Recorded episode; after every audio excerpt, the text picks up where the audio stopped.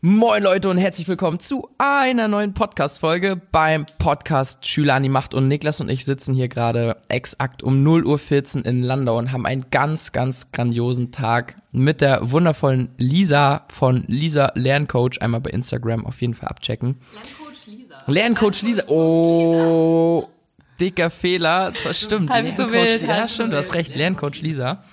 Verbracht. Ähm, ja, Niklas, hallo. Darf ich auch noch Hallo sagen? Du darfst jetzt auch noch mal was sagen. Das, ah, das ist so nett von dir, Herr Gackermann. Also, hallo Leute, also grüßt euch. Ich darf auch mal wieder in das in seinem Podcast mitsprechen. Und äh, ja, ich freue mich heute auf die Folge. Ich bin richtig gespannt. Und wie gesagt, ich würde sagen, Lerncoach Lisa stellt sich einmal kurz vor. Ja, wenn ich jetzt sage, dass ich eigentlich Lehrerin bin, können mich wahrscheinlich die meisten von euch gar nicht leiden. Oha. Die direkt alle rausgegangen, so. Bin aber eigentlich trotzdem ganz in Ordnung. Ähm nee, ähm, ich helfe eigentlich Eltern, äh, ihre Kinder entspannt und erfolgreich durch die Schule zu bringen. Ähm, bin Montessori-Pädagogin, habe früher mal in einer ganz normalen Schule gearbeitet und äh, jetzt noch Lerncoach. Und ähm, ja, hauptberuflich arbeite ich an der Montessori-Schule. Das ist eine der wenigen Montessori-Schulen in Deutschland, wo man auch Abitur machen kann. Und ähm, ja, helfe Schülern einfach entspannt durch die Schule zu kommen und Klassenheld zu werden, weil am Ende soll einfach jeder gestärkt mit guten Noten und positiven Erinnerungen aus der Schule gehen, eine glückliche Erinnerung an die ganze Schulzeit haben und sich kompetent fühlen fürs Leben und eben nicht fertig gemacht von negativen Erinnerungen in der Schule. Und weil ich davon überzeugt bin, dass jeder alles lernen kann, bin ich jetzt hier bei euch im Podcast, weil ihr Schüler an die Macht bringen wollt. Ich finde es richtig, richtig super, was ihr macht. Also wer jetzt noch nicht gecheckt hat, welche verdammte Energie Lisa ja am Start hat, also ich weiß auch nicht, ey, krass. Mega. Kannst du mal, also, du Lerncoach, okay, das, heißt, was genau machst du? Also, Ja, also viele denken immer, es ist sowas wie Nachhilfe. Aber während man ja zum Beispiel in der Nachhilfe erklärt bekommt, wie Mathe funktioniert oder was Mathe ist, ähm, zeigt einem ein Lerncoach, wie man lernt. Ganz einfach. Aber das machst du dann während des Unterrichts. So in deiner Schule zeigst du den Schülern das. Also du machst jetzt keinen Coach für. Ja. Also ich habe jetzt kein, äh, wir haben jetzt nicht ein Lerncoaching im Stundenplan drinstehen, aber das sind auch einfach Sachen gewesen, die habe ich selbst in meinem Lehramtsstudium nie gelernt und ist aber so hilfreich, solche Dinge zu wissen. Also zum Beispiel voll oft sagt man ja als Lehrer sowas wie konzentrier dich oder sei aufmerksamer. Aber das bringt ja nichts, weil dir keiner erklärt, wie das geht, aufmerksam zu sein.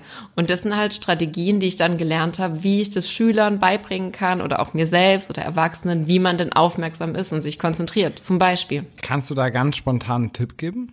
Klar. Schieß los. ja, also es ist so bei unseren, ähm, ja, die Konzentration ist immer das Endprodukt von Wahrnehmung und Aufmerksamkeit. Du nimmst tausend Dinge in einem Raum wahr und lenkst dann deine Aufmerksamkeit auf eine Sache, die jetzt für dich wichtig ist. Und wenn du dann daran konzentriert arbeitest, bist du konzentriert. Aber ähm, auf was du deine Aufmerksamkeit lenkst, ist immer deine Entscheidung.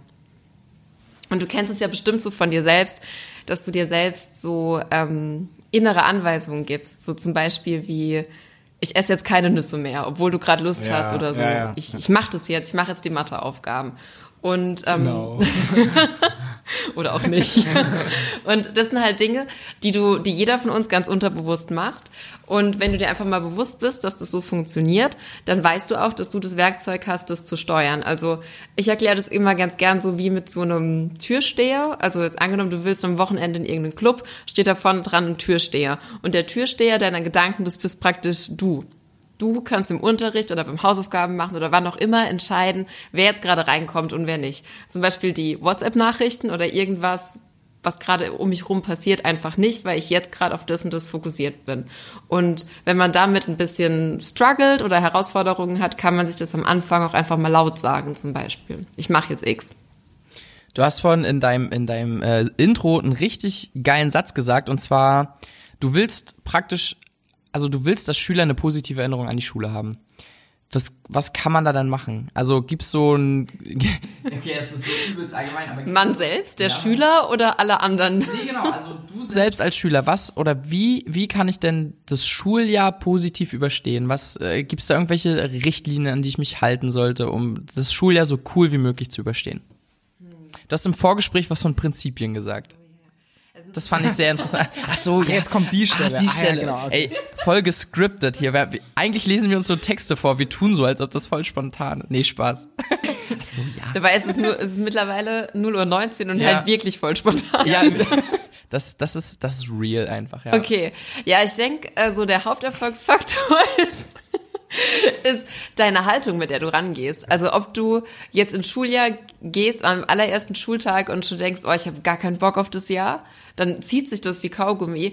Oder ob du, Können wir alle mal bitte eine Sekunde kurz innehalten und diese wunderschöne Metapher Einfach mal ruhen lassen, Ja, so nachklingen lassen. Ja, lassen, die ja. war wirklich gut. Macht dir das gerade, um mir mehr Zeit zu geben zum Denken? wirklich du hast doch dein Skript. Nee, aber Nee, ich, die war gut. Ich will noch mal eine Sache einwerfen. Du bist der Türsteher deiner Gedanken. Fand ich richtig geil. Fand ich richtig, Ja. wirklich richtig geil. Gut, dann, also was zieht sich jetzt noch mal wie Kaugummi? Das Schuljahr, wenn du von Ah. Anfang an keinen Bock drauf hast. Ich glaube, das zieht sich immer wie Kaugummi. Aber okay. Ich glaube, du kannst es selbst für dich schneller machen, wenn du ein Ziel hast, was dein Ziel von dem Schuljahr ist, dann kannst du aus jedem aus jedem Moment irgendwas rausziehen. Also ich habe da so so ein Nee, ich habe da ich habe da ein Beispiel, ich habe immer so zwei Schüler von mir vor Augen, der so einer, wie es ganz ganz viele gibt, die halt einfach keinen Bock auf gar nichts haben und halt so jeden Tag einfach absitzen und alles mit Widerwillen machen.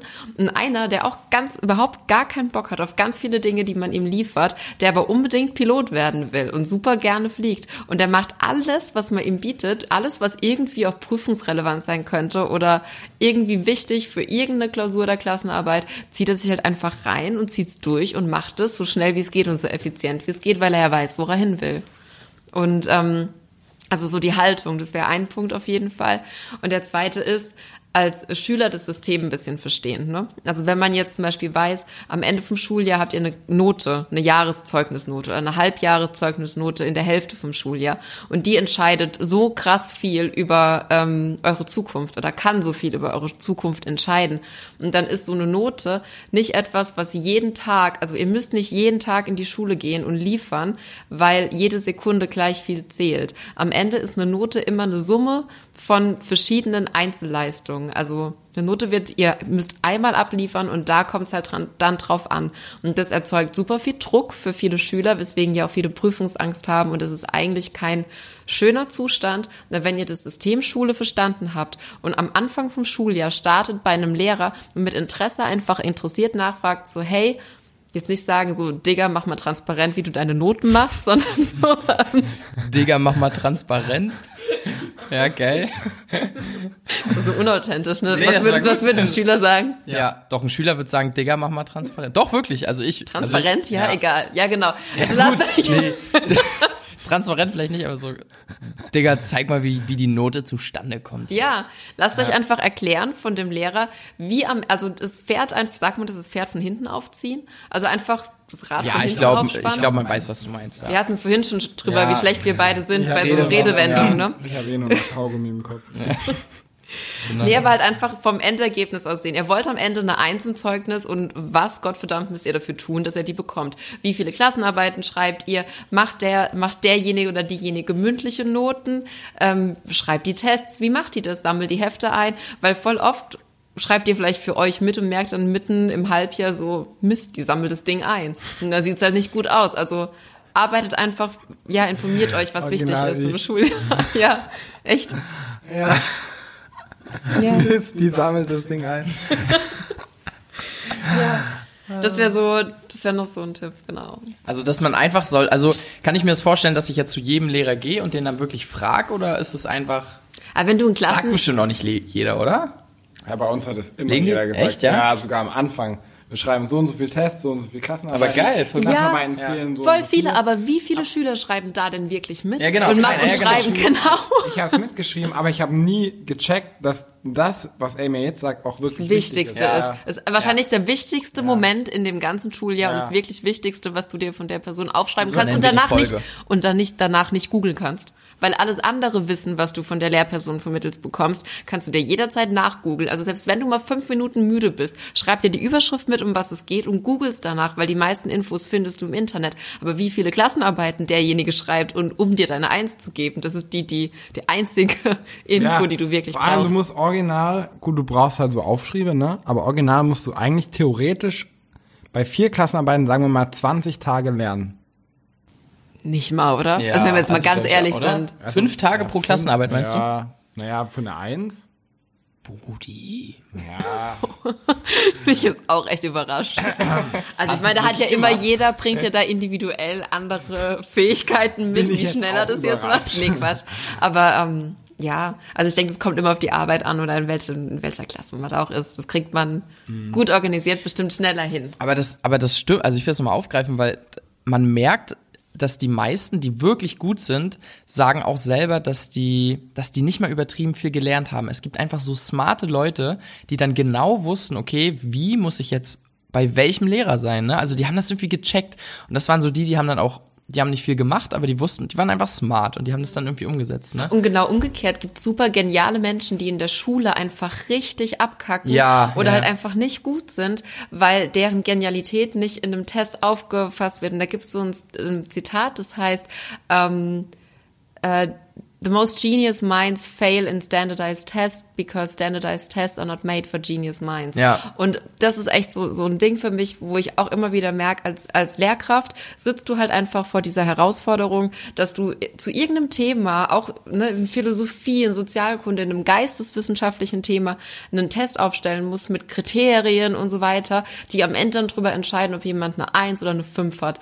Und ähm, das ist halt super traurig. Und wenn du genial bist, kannst du das gar nicht wirklich in einem Test messen. Deswegen ist auch für mich eine Kompetenz, um als Klassenheld aus dem Schuljahr zu gehen, dass du nicht super intelligent bist oder super fleißig in jedem Fach. Du musst prüfungskompetent sein und Prüfungen ablegen können. Und das merkst du zum Beispiel, wenn du dir jetzt dein Heft vor dir hast oder deine ganzen Lernunterlagen, dass du einfach durchgehst und überlegst, was von all dem Käse, der jetzt da steht, ist ein was, was wirklich wichtig ist und übertragbar.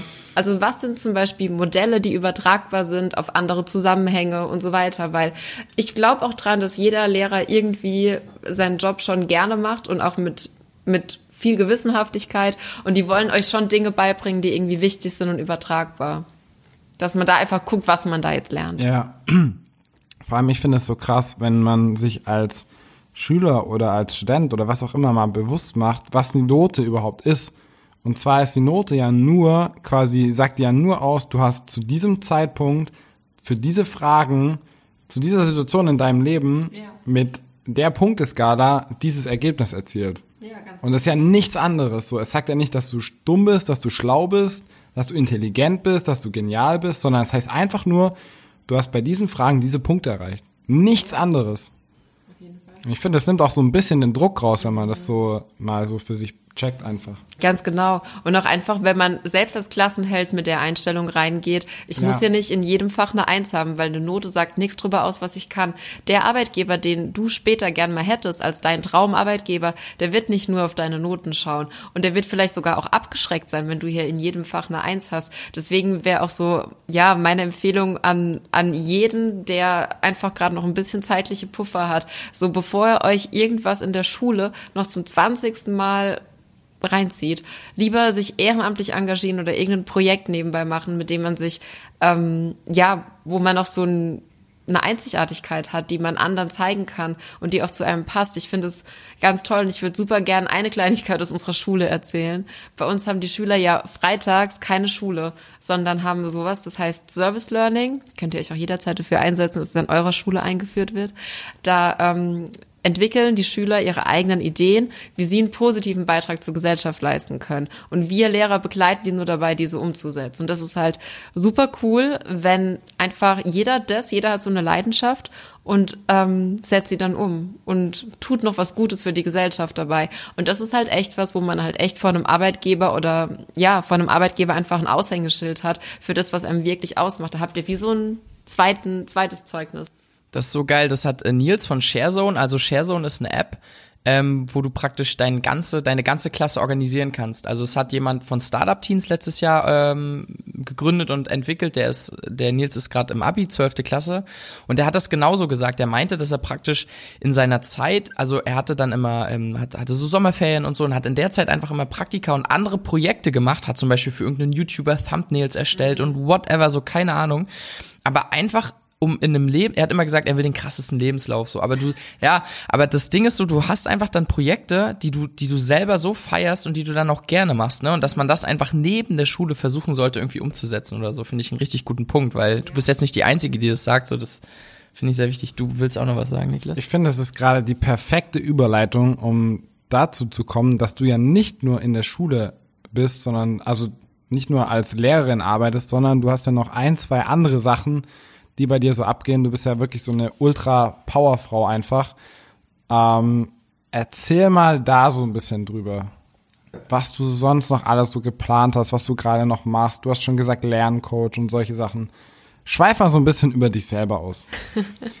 okay, darf ich eine Sache noch zu dem anderen sagen, Ja, mit dem. Projekt? Sorry. Ist genehmigt. Ja, mal so aus Lehrerperspektive, wenn man mitbekommt, dass irgendjemand einfach ein Hobby hat, was im Kopf bleibt oder noch irgendein Projekt macht, sind das auch nur Pluspunkte, weil da auch nochmal so für Schüler vielleicht ein interessanter Mindshift. Ihr habt als Lehrer, keine Ahnung, wenn 200 Gesichter reichen, ist das wenig. So viele Gesichter, die ihr euch merken müsst. Und so aus eigener Erfahrung, ich kenne Lehrer, die haben schon Elterngespräche geführt über Schüler, wo sie keine Ahnung hatten, was das für ein Kind ist. Das heißt, die erzählen Eltern so, ja, ist alles in Ordnung, alles mittelmäßig, nur um nichts Falsches zu sagen, weil sie keinen Plan haben, um welches Kind das es geht, weil sie so viele Schüler haben.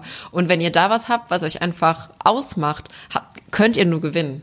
So mal noch aus der Perspektive.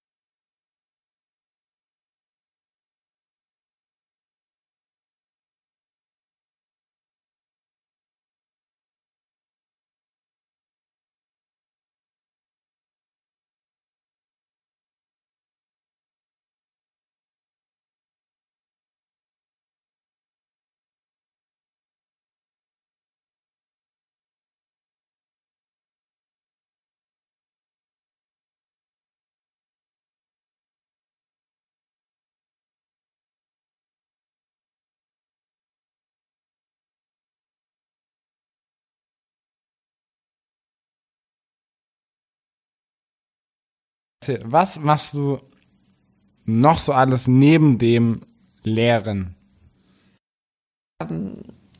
Ja, ich habe halt gemerkt in der Schule, dass ich bei Elterngesprächen immer wieder merke, dass der, der Schlüssel zur Veränderung ganz oft nicht bei den Schülern selbst liegt oder bei den Jugendlichen, sondern bei den Eltern. Das ist so deren Einstellungen zu Fehlern, deren Mindset, was nicht passt, dass aus einem Kind oder einem Jugendlichen, was so ein Potenzial, also ein Keim an Potenzial ist, halt ähm, ja die Blume wachsen kann, die es eigentlich sein kann. Und deswegen coache ich jetzt Eltern und helft denen, ihr Kind entspannt und erfolgreich durch die Schule zu bringen. Und ehrlich gesagt ist es immer so, dass diese diese Sucht der Eltern nach guten Noten und mein Kind muss erfolgreich in der Schule sein, ist oft so der Aufhänger dafür, dass die sich mit dem Thema Persönlichkeitsentwicklung beschäftigen. Weil ähm, bei Eltern ist es immer so, also ihr müsst mal verstehen, ganz oft haben Eltern eigene Probleme und eigene Päckchen, die sie mit sich tragen. Und wenn dann das eigene Kind in der Schule nicht funktioniert, also versagt, ist das etwas, was die Eltern automatisch auf sich projizieren. Also wenn mein Kind versagt, habe ich versagt, irgendwo als Elternteil. Und das tragen die mit. Und den Druck, den sie dann machen, oft können die gar nicht anders, den geben die halt an, an, an euch als Kinder ab. Was ich übelst krass finde, aber was ich auch wirklich traurig finde, ist, dass sich manche Eltern mit den Noten und den Leistungen ihrer Kinder profilieren. Total. Ja, und das finde ich richtig abartig teilweise. Weil die dann, so, es geht nicht drum, ob jemand glücklich ist, ob er das tut, was er gerne tut, ob er zurechtkommt oder nicht, sondern das heißt einfach, du musst hier bam, bam, bam, lernen, lernen, lernen, so gezwungenermaßen auch.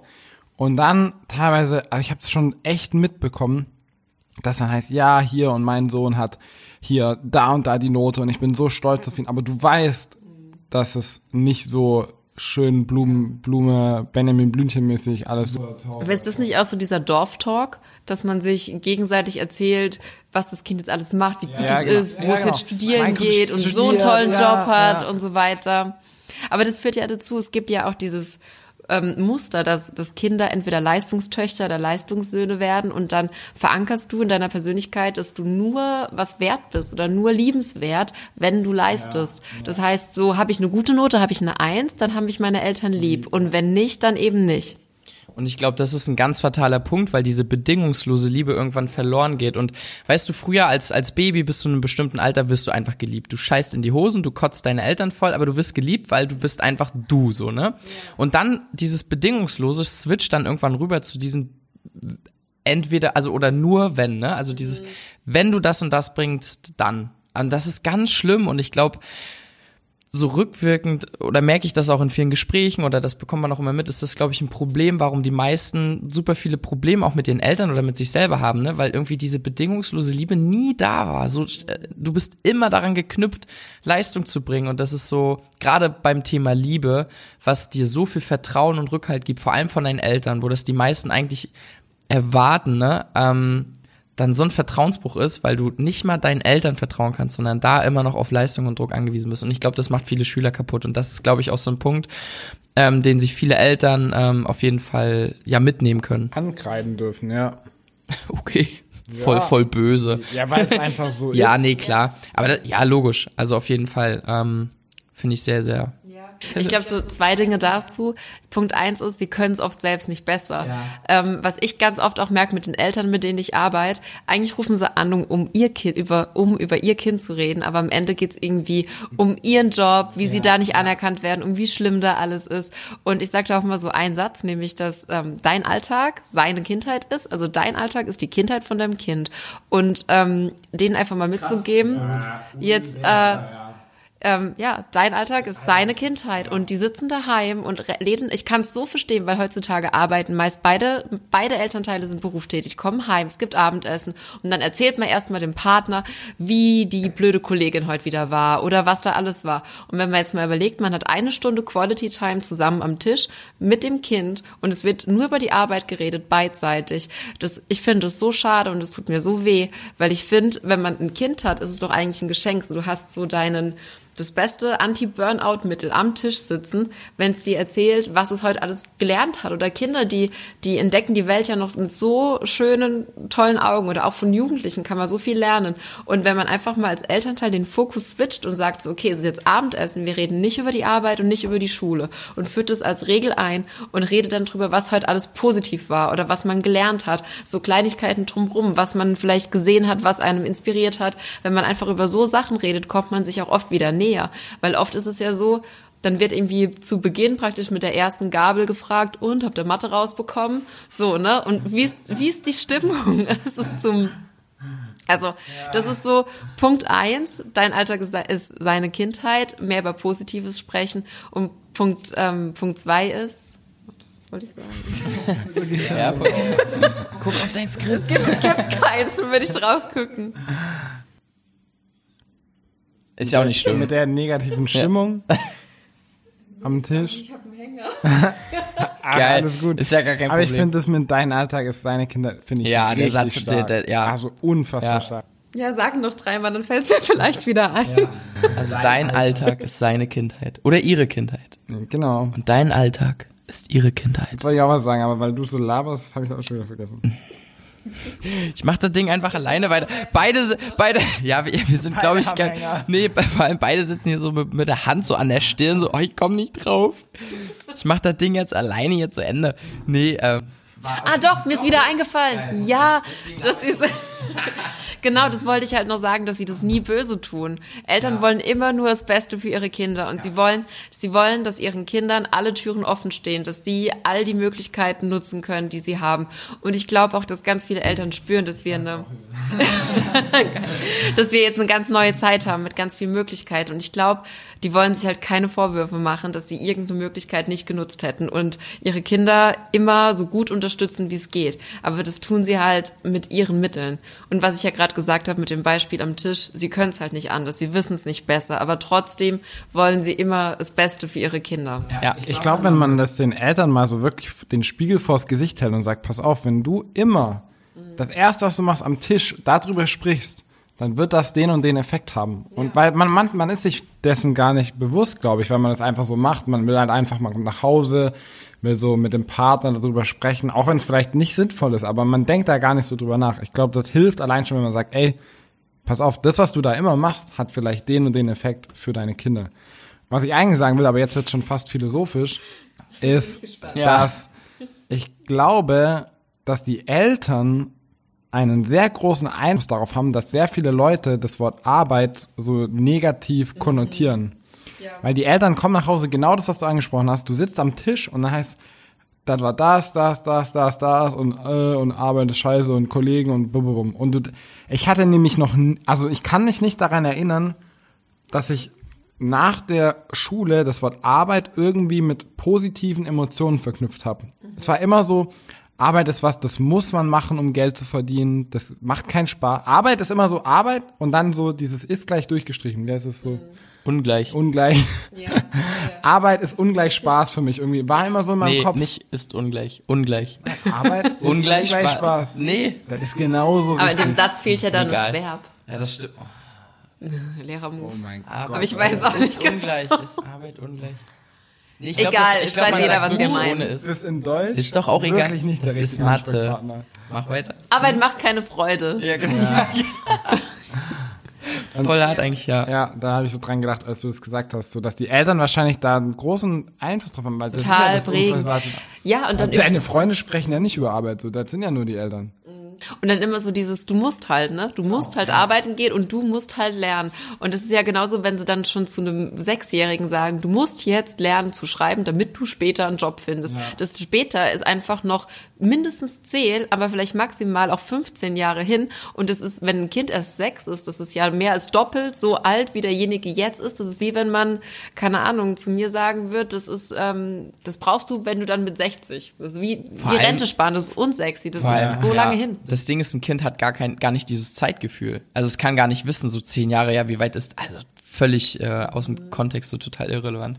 Ja, und da wollte ich aber noch sagen, ähm, es ist so, dass Eltern einem dieses Gefühl von Arbeit mitgeben. Ne? Zum Beispiel Arbeit muss und Arbeit ist irgendwie nichts Schönes. Aber es ist immer noch ein Geschenk, wenn Eltern das überhaupt tun, weil es gibt so viele Eltern, die arbeiten ja zum Beispiel nicht.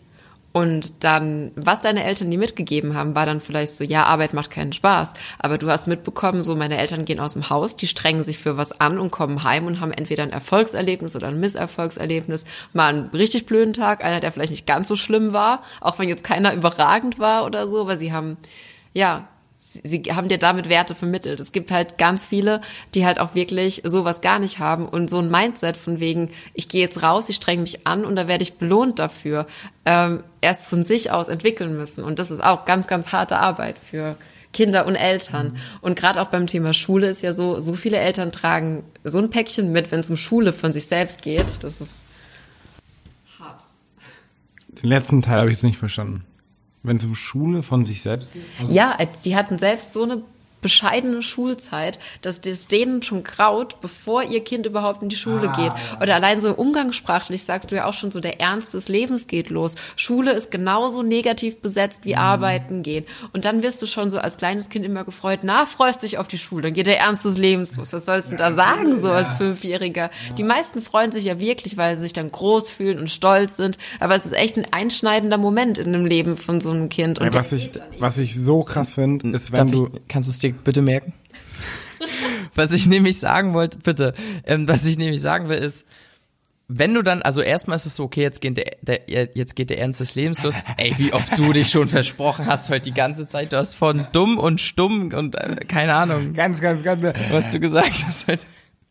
Was ich sagen wollte ist, dass dann, wenn du ins Arbeitsleben kommst, sagen ja die meisten, oh naja, jetzt geht der auch wieder der Ernst des Lebens los. Wäre ich, oh, ich würde noch mal Ja, gerne in die Schule zurück. stimmt, Ey, ja. Und da war ich schon damals immer, dachte ich so, oh, bitte nicht, ich kann das nicht hören, weil ich konnte mir nicht vorstellen, wie man noch in, länger in der Schule sitzt. geht, ja, ne? so. Und dann so, wie, äh, du, du willst unbedingt noch in der Schule? Das war für mich unvorstellbar. Aber das ist ja immer negativ. Also Schule ist negativ, weil, oh, jetzt geht der Ernst des Lebens los und nach der Schule geht der wirkliche Ernst des Lebens los. Sei froh, dass du noch in der Schule bist. Du willst wieder, na pass mal auf, in zwei Jahren willst du wieder zurück. Ich will bis heute Was ist, dann zurück. eigentlich, was ist dann eigentlich so das Endziel von der Reise? Keine Ahnung, genau. Rente, was, ne? Ja, genau. Rente, ja. Dann, dann sind wir frei. Dann hast du den Ernst des Heidi, Heidi, dann können wir reisen. Wenn man es dann noch kann, ja. Ja, ja. Wenn Hast du du so dir in der gemerkt, Rente bist, Gut. hast du den Ernst des Lebens erreicht. Wir haben genau eine halbe Stunde, aber du bist dran. Nee, halbe Stunde 25 schon. Naja, vielleicht haben wir Da nicht kommt der Lehrer in mir raus. Ja. Nee, los. Wahrscheinlich passt jetzt so gar nichts von den Autoschulen. Was wolltest du denn sagen? Ja, ich hab's vergessen. Ich hab dir doch gerade gesagt, du sollst es dir merken. Um was ging's denn nochmal? Um, sammeln einfach um, um alle- den Ernst des Lebens. Davor? Nee, das ging. Eltern, die ihren Kindern keine Werte mitgeben können, weil sie es selbst nicht. Genau, und Aber weil wisst ihr was? ja. Wir können doch auch einfach jetzt noch die alle Fragen von Hörern und Hörerinnen sammeln und dann einfach noch eine Podcast-Folge Ja, machen. auf jeden Fall. Ich finde die Folge bis hierhin eh richtig geil. Wirklich Ja, richtig gut. auch, ja. Also Leute, wir ballern Außerdem wollen die Jungs unbedingt mal wieder in die Pfalz fahren. und mal wie, ja, ist wirklich so. Und, und schlafen gehen. nee, wir kriegen das schon hin. Ähm, ja, dann würde ich sagen, krass, also richtig, wirklich geilen Input. Ich habe gesehen, Niklas hat dir schon mal sein Handy rausgeholt, bisschen was mitgeschrieben. Ich Ja, werde das den, war der eine Satz, den Ja, den noch- ein, na und dann gibt's noch den Satz mit dem Alltag. Dein Alltag ist deine Kindheit. Das war genau Werde das. ich auch nicht vergessen. Und ähm, Lisa, Dankeschön. Gerne, ich Das danke ist euch. wirklich super toll gemacht. Ich danke euch für eure sagen. Lebensschule, die ihr macht. ja. Das du wird was spannend, ja. Tschüss. Ach so, mehr wolltest du gar nicht sagen. Nee. Okay.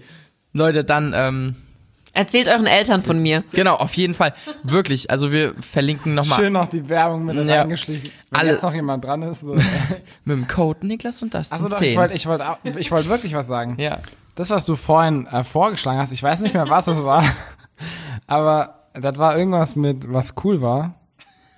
äh, dass die Eltern irgendwas gar nicht checken oder so. Das passiert manchmal schon, ja. Da ging es um irgendein Thema, was die Eltern nicht gecheckt haben. Und dann dachte ich so, ey, also wenn du die Folge anhörst, dann hörst nochmal an. Und vielleicht findest du die Stelle. Dann wollte ich eigentlich nur sagen, schlag's mal deinen Eltern vor, vielleicht checken die's. Ah, bestimmt die Sache mit am Esstisch. Genau, dass du, genau, dass du einfach mal zu deinen Eltern gehst und sagst, ey, Mama, Papa, mir ist das und das aufgefallen. Können wir das vielleicht anders machen oder können wir das vielleicht so und so machen? Das Schlimme ist, als, als Kind bist du nicht in der Rolle, deine Eltern zu coachen, die werden es nicht annehmen, Ja. sondern einfach mal machen. Zum Beispiel einfach mal, ähm, statt irgendwie auf Durchzug zu schalten, denken, oh, die Alten, was die wieder labern, oder dich halt, wenn man schon Teenie ist, einfach nicht mehr beteiligen am, am Gespräch oder so, einfach von positiven Dingen erzählen. Weil, überleg mal, stell dir mal vor, deine Eltern schauen dich irgendwann an und denken so, hey, Schule ist auch nicht witzig, das wissen die. Ihr sitzt da acht Stunden am Tag und seid getaktet in einem 45-Minuten-Takt. Das ist so ein anstrengender Job, den müssten erstmal alle Eltern machen. Und das wissen die. Und ihr erzählt trotzdem von positiven Dingen. Da könnt ihr auch einfach mit, mit ähm, ja, gutem Vorbild vorangehen. Genau. ja. Oder ihr schlagt's vor. Geil. Einfach probieren, was funktioniert. Genau, also wir werden auf jeden Fall bei Instagram nochmal eine kleine Umfrage und Story machen, wenn ihr noch Fragen an Lisa habt. Wir werden Lisa komplett in den Show Notes verlinken, jede einzelne Website und Link, den wir über sie finden, wenn wir jetzt danach noch recherchieren, werden wir hier verlinken. Ähm, ja, dann würde ich sagen, wünschen wir euch noch einen schönen Abend und Schlaft schön und träumt groß. oh ja, träumt groß. Ui. Ui. So, dann würde ich sagen, Fuck Opinions. Let's rock. Let's rock.